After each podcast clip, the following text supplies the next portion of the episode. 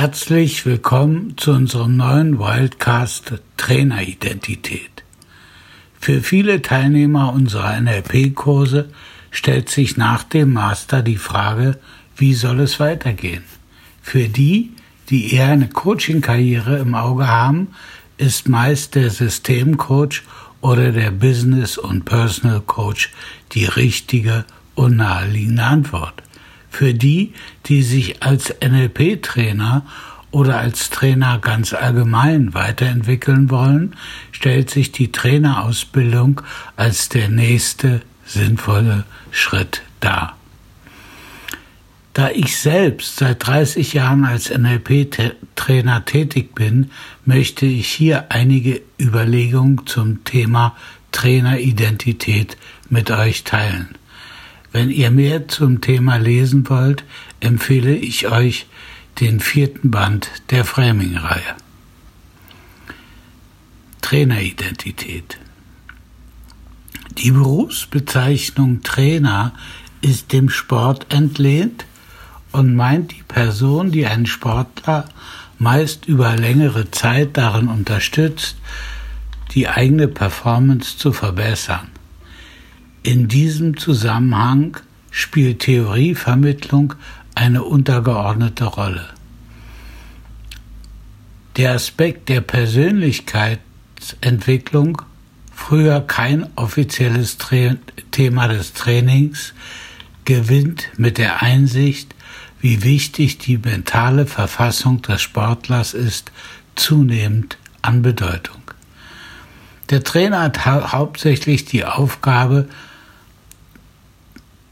durch genaue Beobachtung seines Trainees und gezieltes Feedback dessen Verbesserungspotenzial zu entwickeln. Neben dem Trainer gibt es noch eine Reihe weiterer Ausbilder mit unterschiedlichen Tätigkeiten und Handlungsrahmen. Ein Trainer gehört zu der großen Klasse der Profikommunikatoren.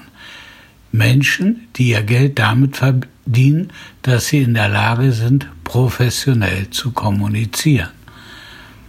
In diesem Begriffsverständnis hat er die Aufgabe, anderen Menschen Wissen zu vermitteln und sie dazu anzuleiten, dieses Wissen, meist durch Üben, in Handlungskompetenz umzusetzen. Sein Handlungsfeld reicht über Theorie und Praxis bis zur Persönlichkeitsentwicklung. Da, dabei muss er, anders als der Sporttrainer, in der Lage sein, to walk what you talk, also die unterrichteten Fähigkeiten selbst demonstrieren zu können und dies beispielhaft auf hohem Niveau. In diesem Sinn gilt für NLP-Trainer der am Eingang der Fakultät für Artificial Intelligence am MIT prangende Spruch Demo or Die. Damit ähnelt er auch zum Beispiel dem Mathematiklehrer, der die unterrichteten Formeln jederzeit herleiten und vorrechnen kann. Entsprechen Trainer diesem Anspruch nicht, ist ihre Glaubwürdigkeit schnell dahin.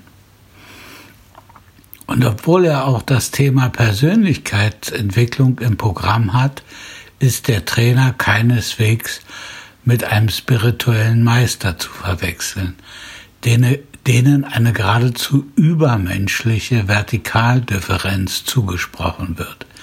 Diese Fehlerlosen haben dementsprechend ihren menschlichen, ihren menschlichen Fehl zu verheimlichen, was unterschiedlich gut gelingt. Als Trainer sollte es jedoch durchaus eine Horizontaldifferenz geben, nämlich jene auf dem Weg der Entwicklung bestimmter Fähigkeiten, dem Umgang mit sich selbst und anderen und natürlich in Bezug auf Wissen ein gutes Stück vorangegangen zu sein. Traineridentität und das Selbstbild eines Trainers. Trainer ist als erstes eine Rolle, eine Funktionsbeschreibung, Wie jemand diese Rolle ausfüllt, welches Selbstbild er oder sie mit dieser Fähigkeit verbindet, ist weder durch die Rolle noch durch die Funktion eindeutig bestimmt. Mehr noch, es ist gar nicht ungewöhnlich, dass das Selbstbild und das Fremdbild relativ weit auseinander liegen. Ebenfalls möglich ist, dass jemand zwar noch nicht sein vorgestelltes Ideal erreicht hat, wie er gern als Trainer sein möchte, aber eine Art virtueller Traineridentität sein jetziges Handeln maßgeblich motiviert. Oder man stelle sich einen Trainer vor, der bislang ausschließlich Trainings für Menschen aus sozialen Berufen durchgeführt hat und plötzlich ein Training für Führungskräfte einer Bank im Anzug halten muss.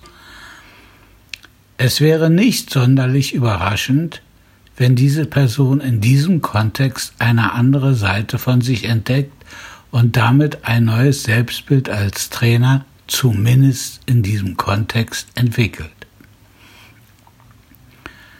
Wir haben es hier mit einer situativen Identität zu, zu tun, die früher oder später danach verlangt, durch Identitätsarbeit alle bis, dato, ausgeprägten Traineridentitäten, zum Beispiel die als Trainer im sozialberuflichen Bereich und jene als Trainer für Bank Personal unter einen Hut zu bekommen.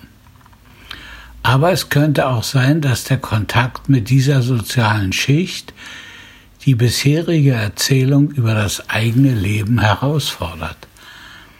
Stellen wir uns vor, dieser Trainer käme aus der linken Studentenbewegung, hätte danach einige Jahre in Pune gelebt, dort verschiedene therapeutische Techniken gelernt und anschließend in sozialen und sozialtherapeutischen Projekten gearbeitet. Die Welt der Banker wäre ihm nicht nur fremd, sie wäre vielleicht auch so etwas wie Feindesland.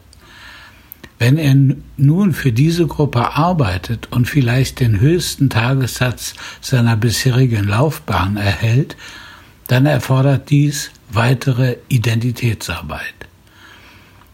Diese neue Trainingssituation konfrontiert ihn beispielsweise mit einem Kommunikationsstil, den er so nicht kennt.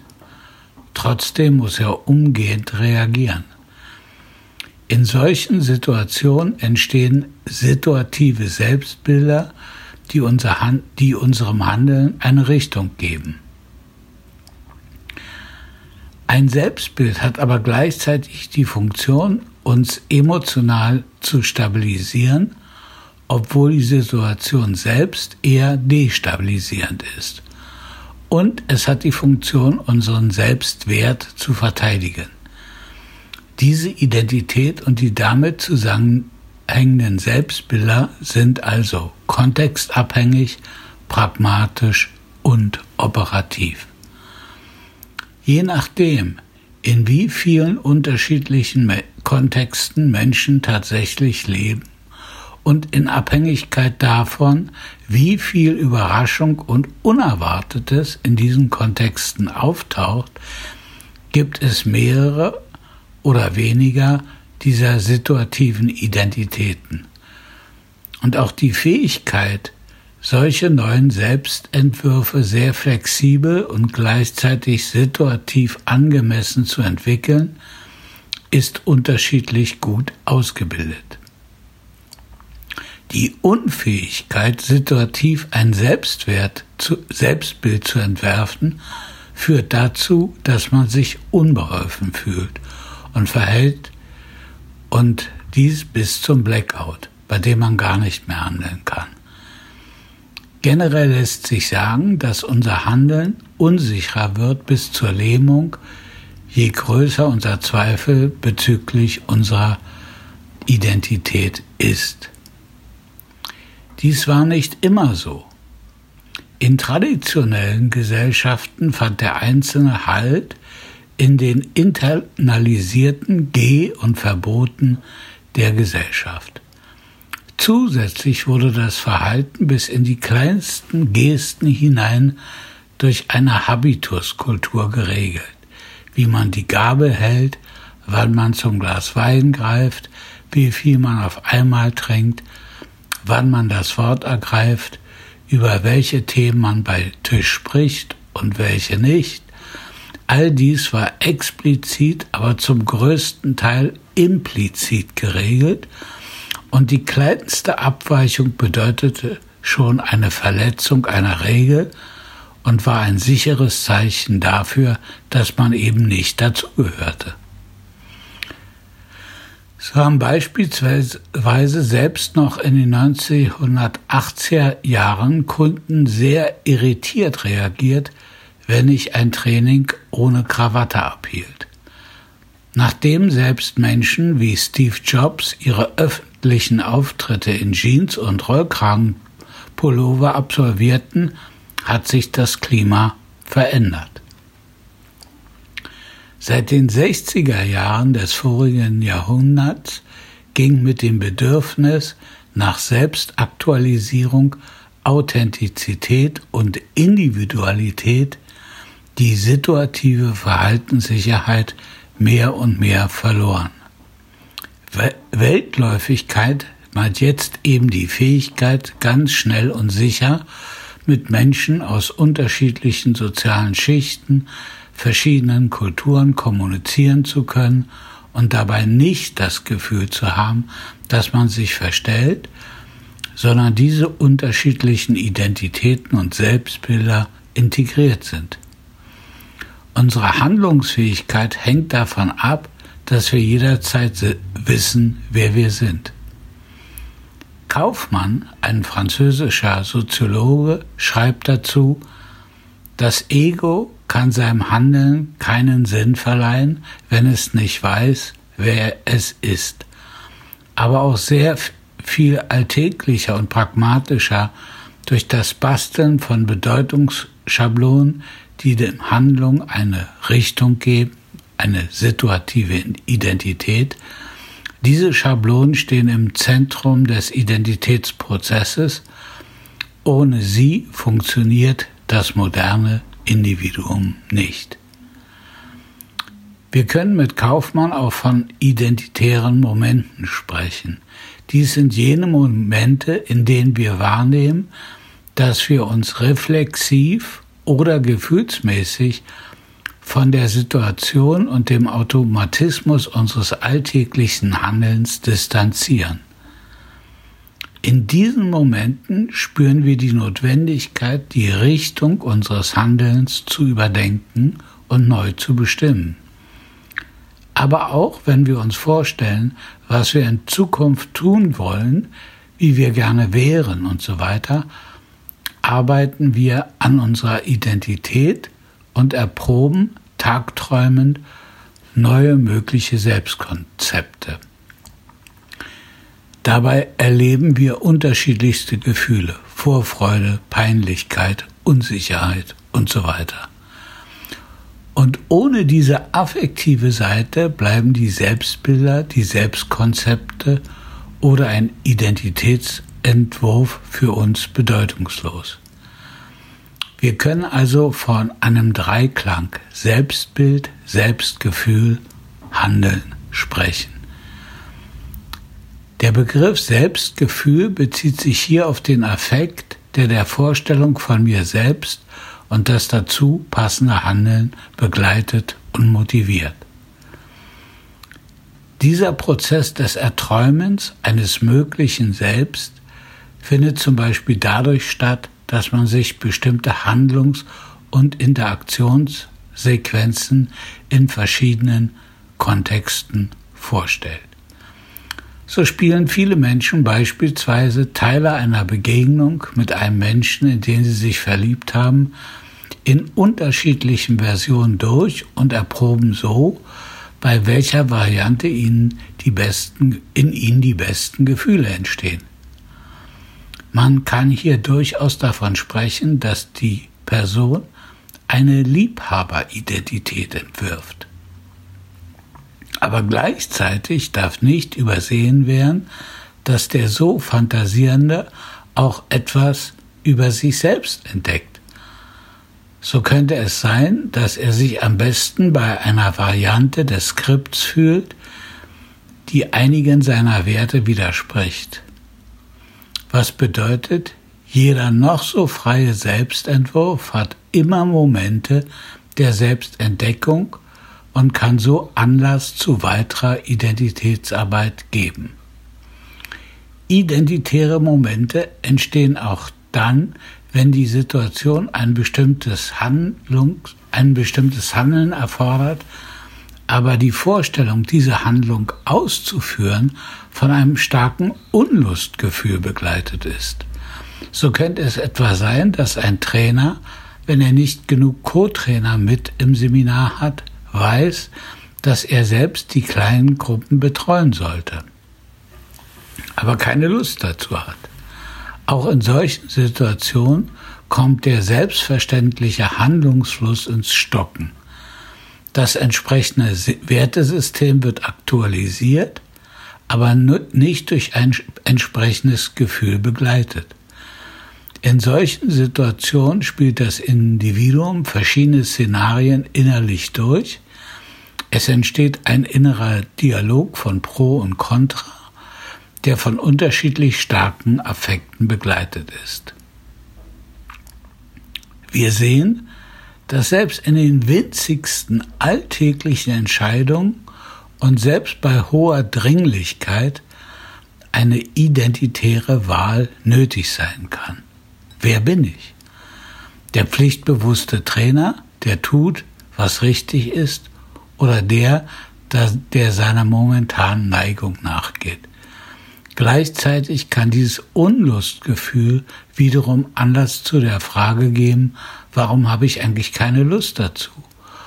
Und diese kann zu neuen überraschenden Entdeckungen führen und ist als Teil der Identitätsarbeit zu verstehen.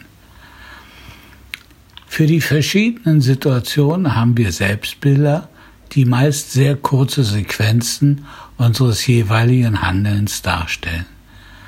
Diese werden vorbewusst abgerufen und steuern unser Verhalten.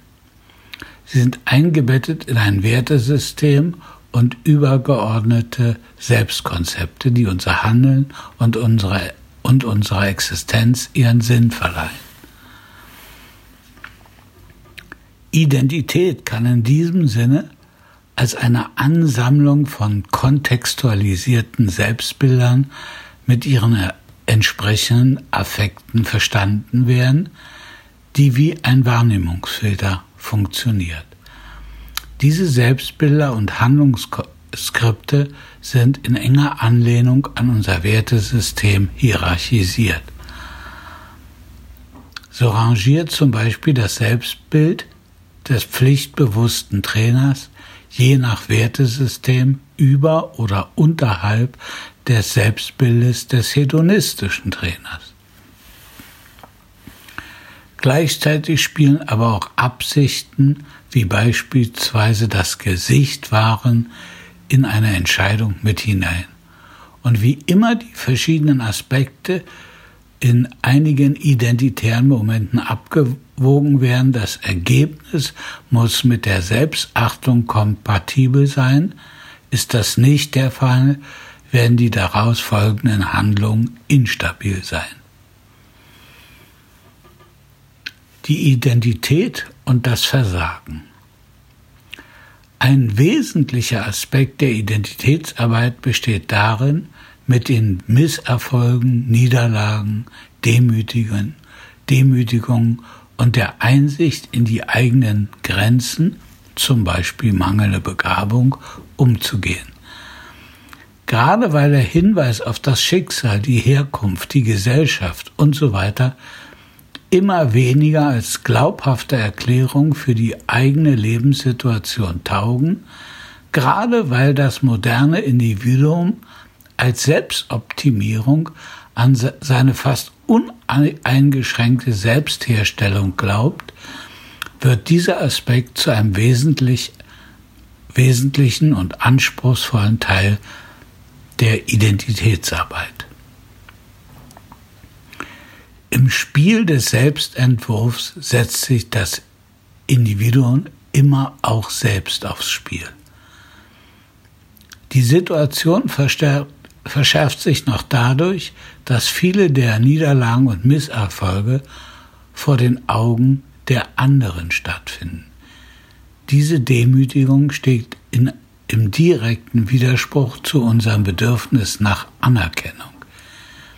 Je stärker wir an die Chancengleichheit glauben, jeder ist seines Glückes Schmied, bei gleichzeitiger Ungleichheit der Bildungschancen, der materiellen Möglichkeiten und der Gleichheit der Be Ungleichheit der Begabung, desto mehr muss jeder sein reales Verhalten auf die eigene Kappe nehmen.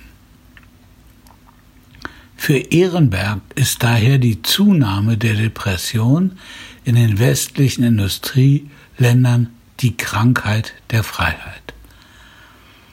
Das Individuum erlebt jedes Versagen als persönliche Schuld. Und auf der Seite der Gewinner stellt sich ein subtiles Gefühl der Verachtung ein für all diejenigen, die es nicht geschafft haben. Damit wird gleichzeitig die eigene Angst vor dem Versagen abgewehrt. Insofern hat das Bedürfnis nach persönlicher Entwicklung auch immer ein dunkles Geschwister. Die Angst im Wettlauf, um Anerkennung abgehängt zu werden. Jeder weiß intuitiv, dass die Nachfrage nach Angebot das Angebot chronisch übersteigt. Dies ist für, all, ist für alle die, wie Luhmann schreibt, vom Erscheinen leben, wie Schauspieler, Politiker oder auch Trainer, eine latente Bedrohung ihres Selbstwerts.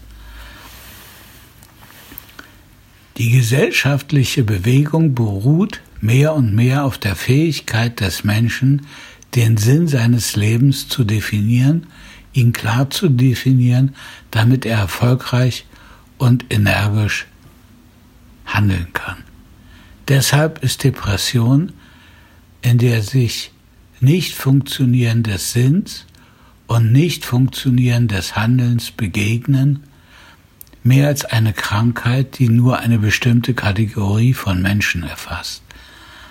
Sie ist das wirkliche Gegenteil zu einem Individuum, das fähig ist, sein Handeln im Zeitalter der Identität zu entwickeln. Diese Situation führt das moderne Individuum und damit auch und gerade all diejenigen, die sich mit NLP beschäftigen, in ein unausgesprochenes Paradox. Einerseits muss das Ego an den selbst konstruierten Sinn glauben, um handeln zu können, und gleichzeitig muss es ständig die Reflexivität aufrechterhalten, dass der jeweilige Sinn eben nur ein konstruierter ist, der durch keine übergeordnete Instanz verbirgt ist. Dieses Paradox droht im Hintergrund die existenzielle Dynamik erlahmen zu lassen. Und wenn ich mir die oft ans hysterisch grenzende Aufforderung, zum Beispiel eines Tony Robbins, anhöre, motiviert und begeistert zu leben, dann kann ich die dahinterlauernde Angst vor dem Erlahmen der existenziellen Dynamik immer gleich mitspüren. Dieses Paradox enthält noch einen weiteren Aspekt. Wenn wir wissen, dass unser Selbstentwurf im Wesentlichen nur aus selbstgemachten inneren Bildern und den dazugehörigen Gefühlen besteht, dann ist erst einmal noch nicht sichergestellt, dass diese inneren Bilder mit unserer konkreten Lebenssituation kompatibel sind. Die Kunst, eine Identität zu entwerfen, die mit den konkreten Lebensumständen vereinbar ist, also mit unseren Problemen, unserem Versagen, unseren Limitationen, so dass diese weder in die Depression noch in die Illusion führt, ist eine unabschließbare Arbeit. Dies ist vielleicht auch einer der Gründe für das große Interesse an spirituellen Entwürfen, nicht unbedingt an religiösen. da sie eine Art psychisches Immunsystem, wie Sloterdijk das nennt, bereitstellen, welches den Wert Selbstwert gegen alle Wechselfälle des Lebens immunisiert. Die Sinnkrisen oder Handlungskrisen gestatten uns, besser zum Hintergrund des modernen Individuums vorzudringen. So offenbart die Depression, wie sehr die Identität nun zur Basis des Handelns geworden ist. Wenn sich zum Beispiel jemand als NLP-Trainer selbstständig macht, dann lebt er mit dem Risiko, dass sich nicht genug Teilnehmer für die Angebote anmelden. Andere Kollegen haben aber volle Kurse. Was sagt das über mich aus? Was bedeutet es, wenn die Teilnehmer mit dem Kurs nicht zufrieden sind? Was bedeutet es, wenn ich mich als weniger kom kompetent empfinde als einen Kollegen, den ich kenne? Wie erlebe ich es, wenn mir jemand anderes von seinen Erfolgen berichtet, während es bei mir selbst gerade nicht gut läuft? Was bedeutet es, wenn ich den Versuch, mich, mich selbstständig zu machen, abbrechen muss, da ich einfach nicht genug Geld damit verdiene? Wie vereinbare ich diese Niederlage damit, dass ich in meinen Seminaren immer wieder proklamiert habe, dass durch das Modellieren von erfolgreichen Menschen jedermann Erfolg haben kann? Was habe ich bei der Konstruktion meiner Traineridentität bloß falsch gemacht?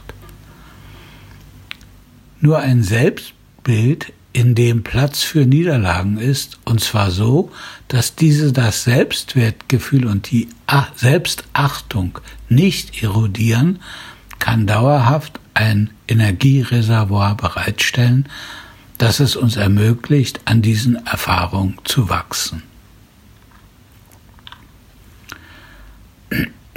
Ressourcen und Identitätsarbeit. Die Teilnehmer Teilnahme an einem NLP-Kurs, das Lesen von Büchern, die Zeit und das Geld zu haben, sich für einige Wochen für ein Zen-Retreat vom Alltag zurückzuziehen. Die finanzielle Möglichkeit, nebenbei den Heilpraktikerabschluss machen zu können. Die Möglichkeit, sich selbstständig zu machen in dem Wissen, dass das Einkommen des Lebenspartners ausreicht, um die Familie zu ernähren, wenn vorerst keine Einkünfte zu erzielen sind. All dies sind Ressourcen, die es einer Person leichter machen, sich um die eigene Identität zu kümmern und neue Selbstentwürfe zu wagen. Auch das allgemeine Bildungsniveau gehört dazu. Diese Ressourcen sind in der Gesellschaft faktisch ungleich verteilt und die Schere zwischen arm und reich wird bekanntlich immer größer.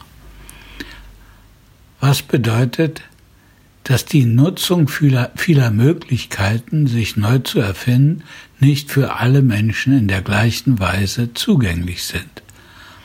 So erschöpft sich der Wunsch, jemand anders zu sein, oft im Traum von einem Lottogewinn oder die Hoffnungslosigkeit angesichts der begrenzten Ressourcen führt zu Selbstbildern, die den Tagträumen in der Rolle des Bank, Tagträumenden in der Rolle des Bankräubers oder Vergewaltigers zeigen. Umgekehrt sind die Happy Few daran interessiert, ihren Status als Gewinner durch die kleinen Statussymbole Business Class Fliegen VIP-Status, schwarze American Express Card und so weiter, diskret sich und anderen zu, zu demonstrieren. Hier wird Identität durch Zugehörigkeit zu einer vermeintlichen Elite ersetzt. Das Statussymbol, das Essen in den angesagten Restaurants, die richtigen Menschen zu kennen und so weiter die existenzielle Lehre auf Dauer nicht ausfüllen können, erweist sich in den biografischen Geständnissen derer, die sich aus dem Zirkus wieder enttäuscht zurückgezogen haben. Privilegien sind auf Dauer keine Garantie für Selbstachtung. Peter Sloterdijk schreibt über das Projekt der Massenkultur, auch die zeitgenössische Gesellschaft kommt nicht umhin, in allen möglichen Bereichen Wertskalen, Ränge, Hierarchien auszubilden. Als bekennende Wettbewerbsgesellschaft kann sie nicht anders. Aber sie muss ihre Plätze unter egalitaristischen Prämissen vergeben. Sie ist dazu verurteilt anzunehmen, die Wettbewerber wären unter gleichen Prämissen gestartet.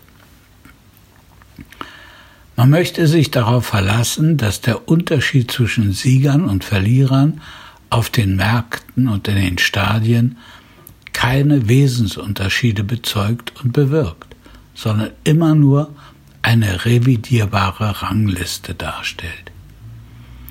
Hier kündigt sich ein historisch beispielloser psychopolitischer Kraftakt an. Der Versuch, agile, eifersüchtige, anspruchsbewegte Massen, die sich in permanenten Wettbewerben um Vorzugsstellung abarbeiten, vor dem Absturz in drohende Verliererdepression zu bewahren. Ohne eine ständige Anstrengung, die Platzierten abzufinden, würde eine Gesellschaft aus subjektivierten Massen an ihren endogenen Neidspannungen zerbrechen. Sie würde zersprengt vom Hass derer, bei denen das zivilisierende Verfahren scheitert, das darauf aus ist, unplatzierbare Besiegte in platzierbare Verlierer umzuwandeln. Daher müssen in der modernen Gesellschaft der Sport, die Finanzspekulation und nicht zuletzt der Kunstbetrieb zu immer bedeutsameren psychosozialen Regulatoren werden in den Stadien, denn in den Stadien, an den Börsen und in den Galerien platzieren sich die Konkurrenten um Erfolg und Anerkennung durch die, ihre Ergebnisse weitgehend selbst. Weil solche Platzierungen selbstwirkende Unterscheidungen sind, wirken sie hassreduzierend, wenn auch nicht versöhnend. Sie heben den elementaren Neid nicht auf, aber sie geben ihm eine Form, in der er sich bewegen kann. Sie legitimieren die Kritik als Beschreibung der vorne liegenden durch die Übertroffenen. Diese unverzichtbarste Instanz der sozialen Ventilation. Platzierungen dienen der Informalisierung von Status und machen geschichtete Sozialsysteme vertikal beweglich. Sie heben das alteuropäische Hierarchiedenken in zeitgenössisches Ranking auf. Soweit Sloterdijk. Und Kaufmann kommentiert diese Situation wie folgt. Die Mittellosen haben oft nur die Wahl zwischen einer sanften oder brutalen Implosion oder einer seelisch heilsamen Explosion. Die Außenseiter verfügen nur über folgende Lösung.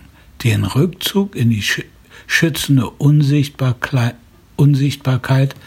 klein und demütig werden, die Flucht in gewöhnliche Leidenschaften, den Gebrauch diverser Ersatzmittel, die Unzulänglichkeiten des Individuums aus Mangel künstlich beseitigen. Diese gesellschaftliche Dynamik führt viele dahin, dass sie ihr Selbstwertgefühl nur um den Preis aufrechterhalten können, dass sie die anderen, erfolgreicheren hassen und sich in eine unfruchtbare Opposition zu allem verstricken. Dies umso mehr, als es keine funktionierende politische Opposition gibt. Die Linkspartei, aber auch viele rechte Splittergruppen rekrutieren mindestens einen Teil ihrer Wähler aus diesem Teil der Bevölkerung. Die typischen NLP-Kurse rekrutieren sich aus einer bürgerlichen Mittelschicht, die über genügend Ressourcen verfügt, sich die nötige Unterstützung für ihre Identitätsarbeit zu besorgen. Hier ist der Glaube an die Möglichkeit, etwas aus sich machen zu können, eine unausgesprochene Vorannahme.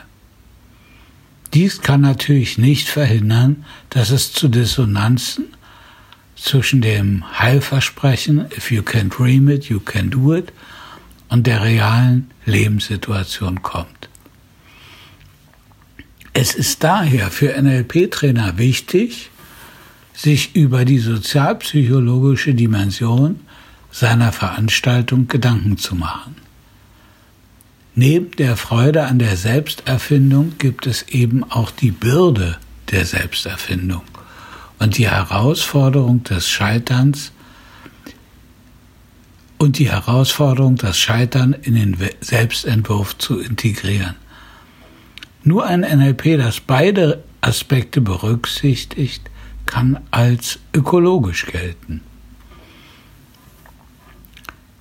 Trainer, die ein megalomanisches Selbstbild vor sich hertragen und mit dem im und expliziten Leistungsversprechen werben, dass die Teilnehmer an, ihr, an ihren Kursen früher oder später die wildesten Fantasien der Teilnehmer realisiert werden, sind die beste Garantie dafür, dass für jene ein Absturz aus der Höhe ihrer Illusion in den Abgrund des Alltäglichen zu einer massiven Selbstwertkrise führt.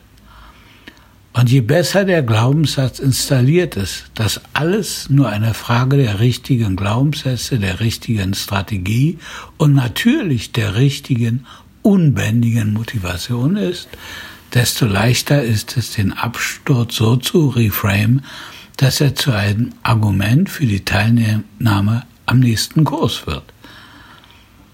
Der Elan der identitären Kreativität wird so missbraucht und zu einer Falle für das Individuum. Der Weg in eine apsychische Abhängigkeit vom Guru des Erfolgs ist so vorgezeichnet.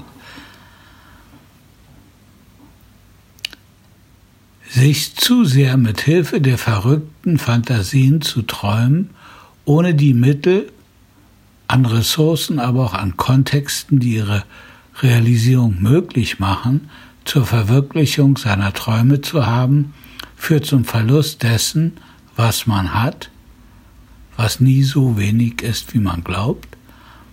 Man müsste daher gewissermaßen richtig träumen können. Den Umgang von der reinen Fantasie zu den möglichen Selbsten genauestens managen können.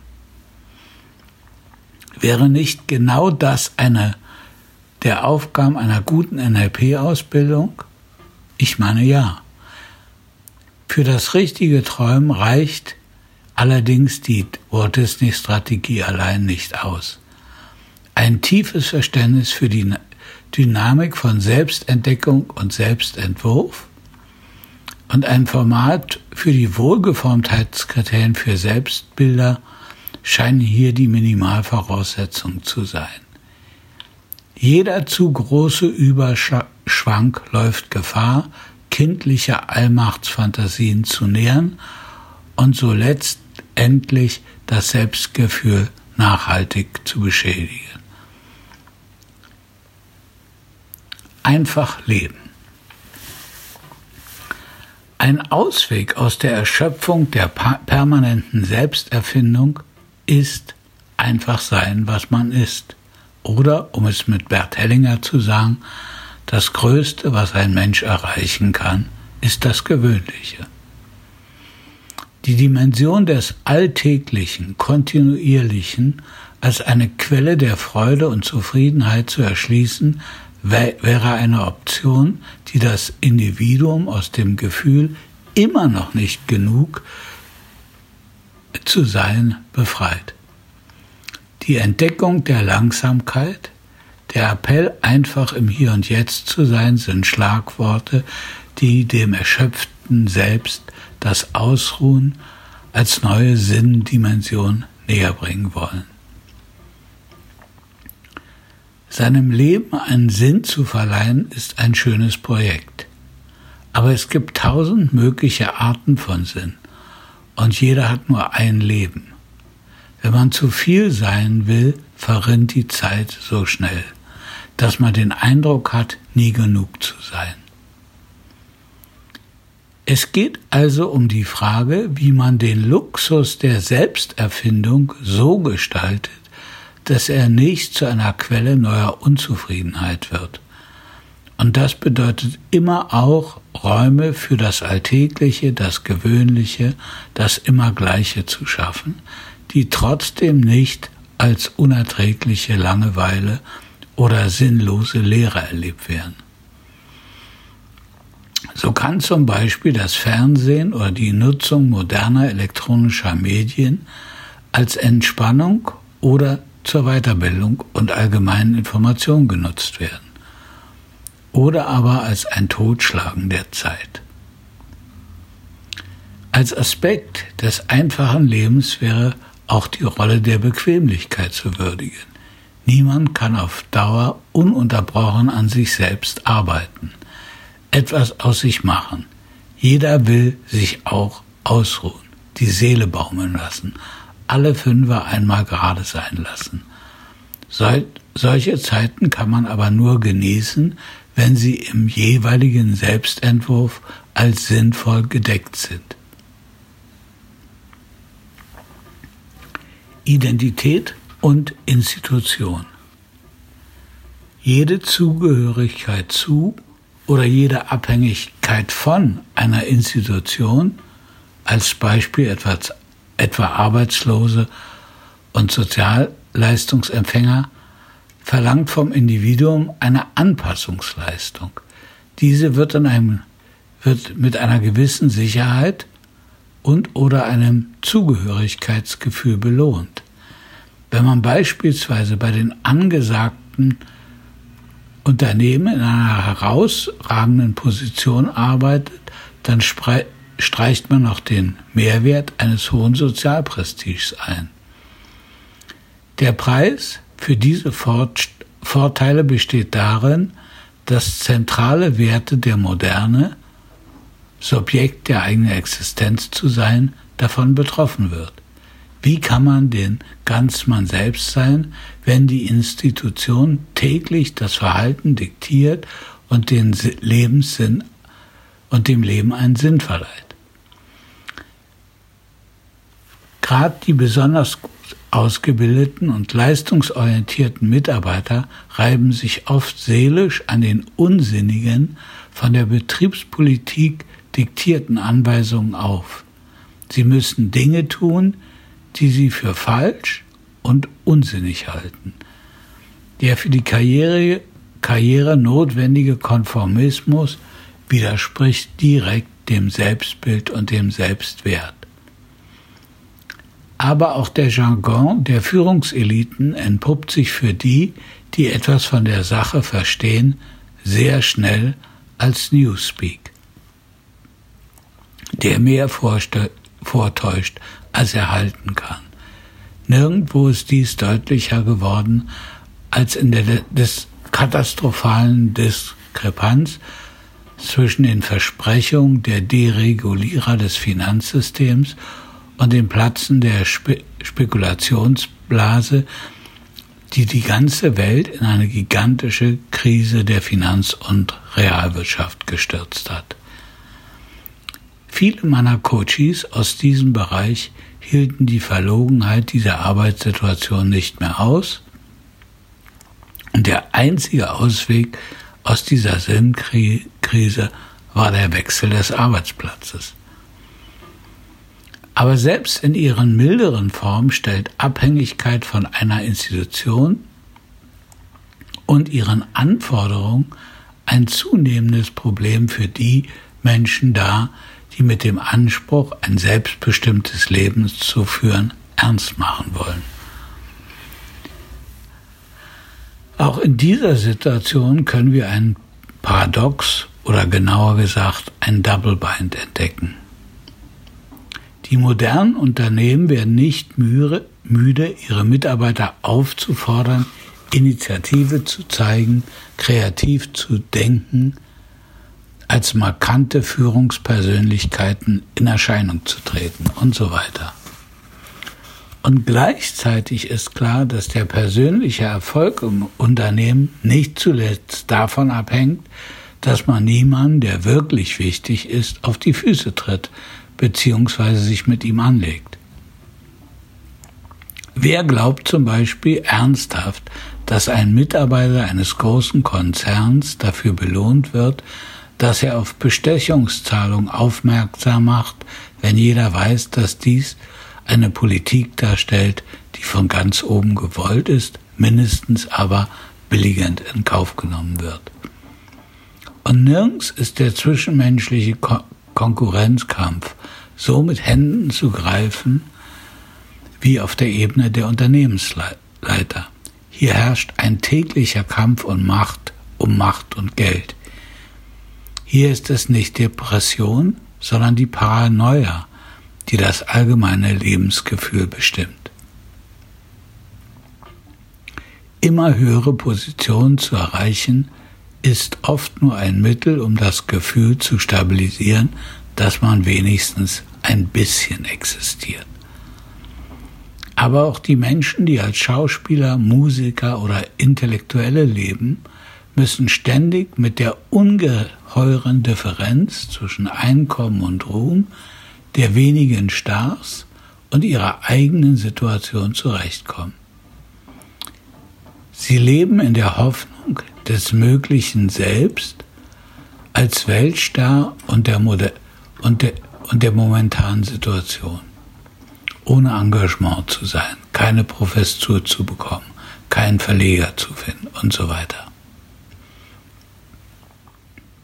Die Erzählungen von Einzelnen die es gegen alle Widerstände und durch lange Durststrecken hindurch geschafft haben, sich ihren Platz im Ruhmeshimmel und an den Futterkrippen der Unterhaltungsindustrie zu sichern, ist das ewig alte und immer wieder neue Versprechen, dass es jeder schaffen kann.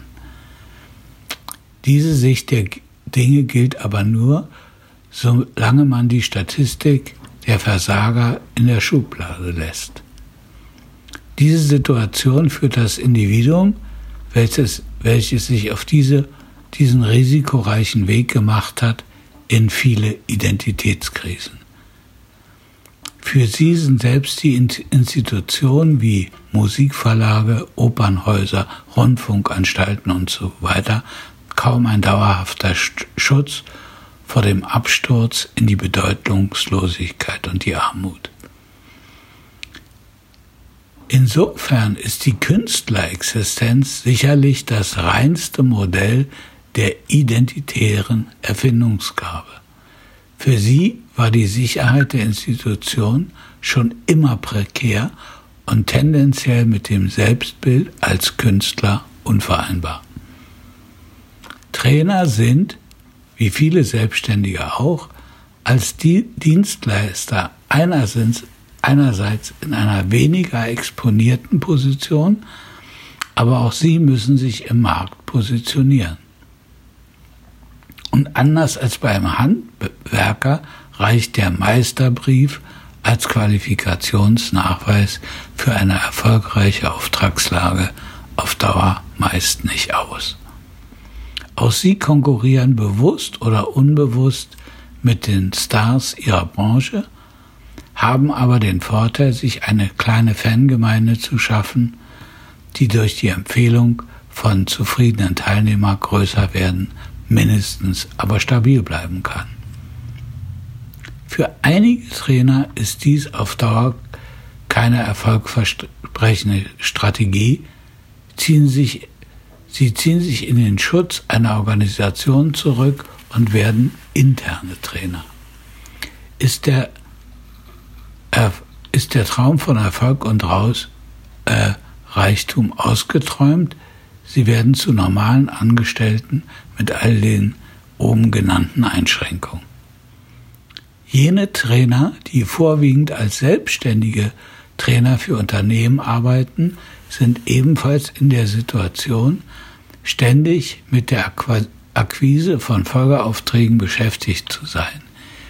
Ihre Abhängigkeit von der Institution ist sofern eine doppelte, da sie nicht nur von neuen Auftraggebern abhängig sind, sondern auch davon, dass sie ein Gespür dafür entwickeln, was gerade gebraucht wird. Die intellektuelle Unabhängigkeit wird auch von ihnen erwartet. Sie sollen schließlich neue Impulse ins Unternehmen bringen. Aber andererseits müssen sie in den Interessen des Unternehmens dienen. Auch dieser Spagat kann auf die Dauer zu einem Problem des Selbstwerts werden.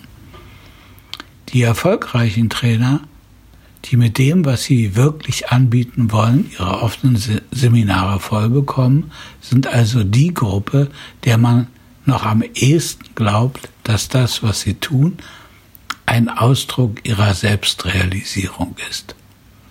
Daher gilt hier ganz besonders der Satz, nichts ist erfolgreicher als Erfolg. Sie können also besonders überzeugen, das hohe Lied der Selbsterfindung und Selbstrealisierung singen. Dies ist natürlich nichts Verwerfliches, aber es gehört zur intellektuellen Redlichkeit dazu, die sozialen Bedingungen dieser Existenzform mitzureflektieren. Ähnlich wie bei Künstlern, wenn auch mit dem gleich, wenn auch nicht mit dem gleichen ungünstigen Prozentsatz, schaffen es nur einige Trainer, sich als NLP-Trainer auf Dauer im Markt zu etablieren. Ich hoffe, dass diese kritischen und manchmal ernüchternden Einsichten euch nicht davon abhalten, euer Bedürfnis, NLP-Trainer zu werden, zu blockieren. Ich verbleibe wie immer euer Klaus Kochowiak.